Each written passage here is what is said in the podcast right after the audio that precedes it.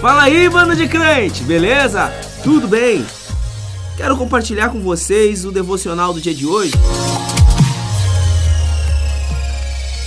Vamos iniciando então o nosso devocional do dia de hoje, uh, meditando lá em Gênesis, no capítulo 11, no verso 30.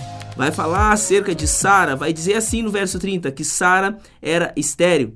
Lá em Gênesis, no verso 17, do 15 ao 16, vai dizer que Deus ele promete um filho. Ele disse para Abraão que Sara aí daria filhos a ele e faz uma promessa a ele, né? Então Abraão e Sara geram Isaac. Se nós formos lá no livro de Juízes, no capítulo 13, lá do verso 2 ao verso 3, vai dizer que havia um homem, né, de Zorá, da linhagem de Dan, chamado Manoá, cuja mulher era estéril e não tinha filhos. Olha só que interessante. O segundo caso que nós vemos de uma mulher que era estéril e não tinha filhos. Mas o que, que aconteceu no verso 3? Vai dizer que apareceu o anjo do Senhor a esta mulher. Ele disse: Eis que és estéril e nunca tivesses filho, porém conceberás e darás à luz a um filho. Então, para quem não sabe, Manoá uh, e sua mulher geraram Sansão.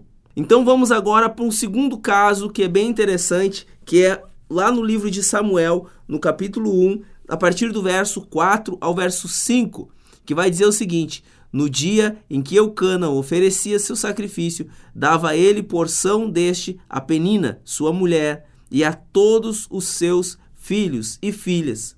A Ana, porém, dava porção dupla, porque ele a amava, ainda mesmo que o Senhor a houvesse deixado estéril. Então nós vemos Saraí era estéril. Nós vemos que a esposa de Manoá era estéril.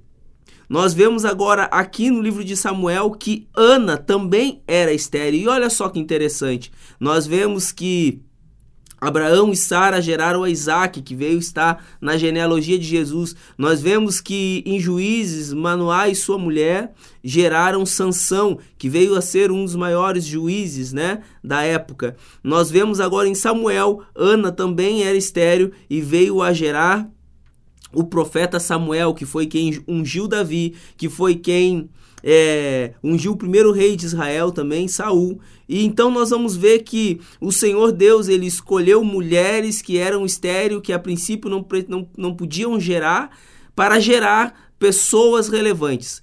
Eu não sei pelo que você está passando, eu não sei quais são os projetos de você que, que você teve que não deram certo, eu não sei qual a parte da sua vida que está estéril, mas eu tenho uma palavra para dizer para você: que Deus é poderoso para fazer você sair dessa esterilidade e fazer você gerar projetos relevantes na face dessa terra. Recebe aí no teu espírito, crente. Recebe aí, aleluia. Sabe o que é interessante que eu vejo em comum nessas mulheres? Era essa questão delas serem estéreis. Mas eu não creio que Deus só está querendo mostrar o seu poder. Ah, eu sou poderoso e eu posso fazer essas mulheres estéreis gerarem filhos.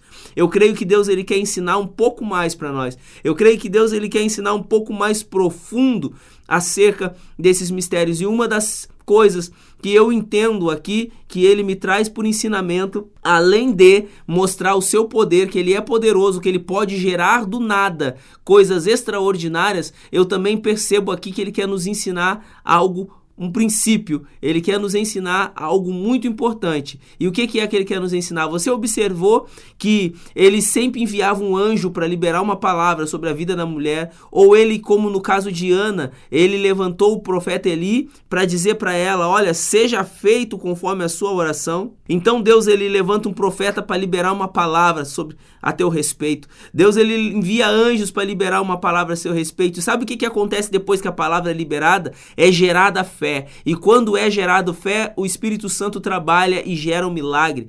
Essas mulheres todas, depois que elas receberam uma palavra, elas geraram um milagre. Elas geraram algo que glorificou o nome do Senhor. Mas ainda mais profundo que isso, sabe o que, que o Senhor Deus está nos ensinando? Ele está nos ensinando o seguinte: sem a minha palavra e a ação do meu espírito, nada podeis fazer, nada você pode gerar. Mas com a minha palavra e com a ação do meu espírito, você pode gerar coisas extraordinárias que vão glorificar e exaltar o meu nome, vão mostrar quem eu sou. Então pega aí no teu espírito, crente, pega aí no teu Espírito, meu irmão, minha irmã, você precisa de uma palavra do Senhor. E a Bíblia está cheia de palavras do Senhor a teu respeito. Então toma posse delas, seja edificado por elas. Deixa ser gerado fé na sua vida.